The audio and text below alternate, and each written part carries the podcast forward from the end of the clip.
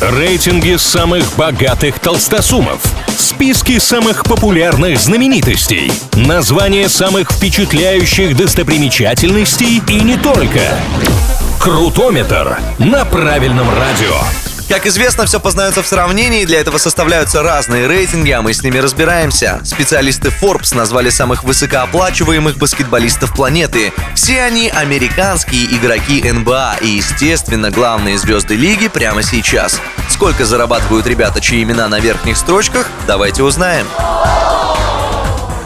Третье место рейтинга у игрока бруклинского клуба Нетс Кевина Дюрента. Общий доход 32-летнего спортсмена оценивается в 65 с лишним миллионов долларов за год. В рублях это около 5 миллиардов. Официальная зарплата американца составляет только половину этой суммы. Остальное – рекламные контракты и бизнес-проекты. В 2016 году Кевин вложился в малоизвестный сервис доставки еды и оказалось очень удачно. Инвестировав миллион долларов, Дюрент заработал не менее 15.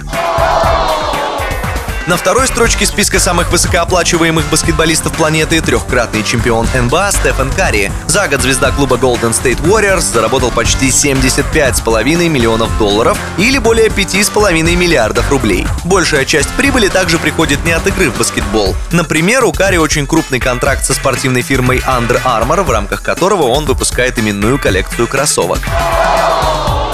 Больше всех баскетболистов на планете зарабатывает Леброн Джеймс, он же Король Джеймс, он же четырехкратный чемпион НБА и тот, кого многие называют величайшим игроком в истории и ставят выше Майкла Джордана. В свои 36 Леброн показывает невероятнейшую игру и зарабатывает за год без малого 95,5 миллионов долларов. В рублях это 7 с лишним миллиардов.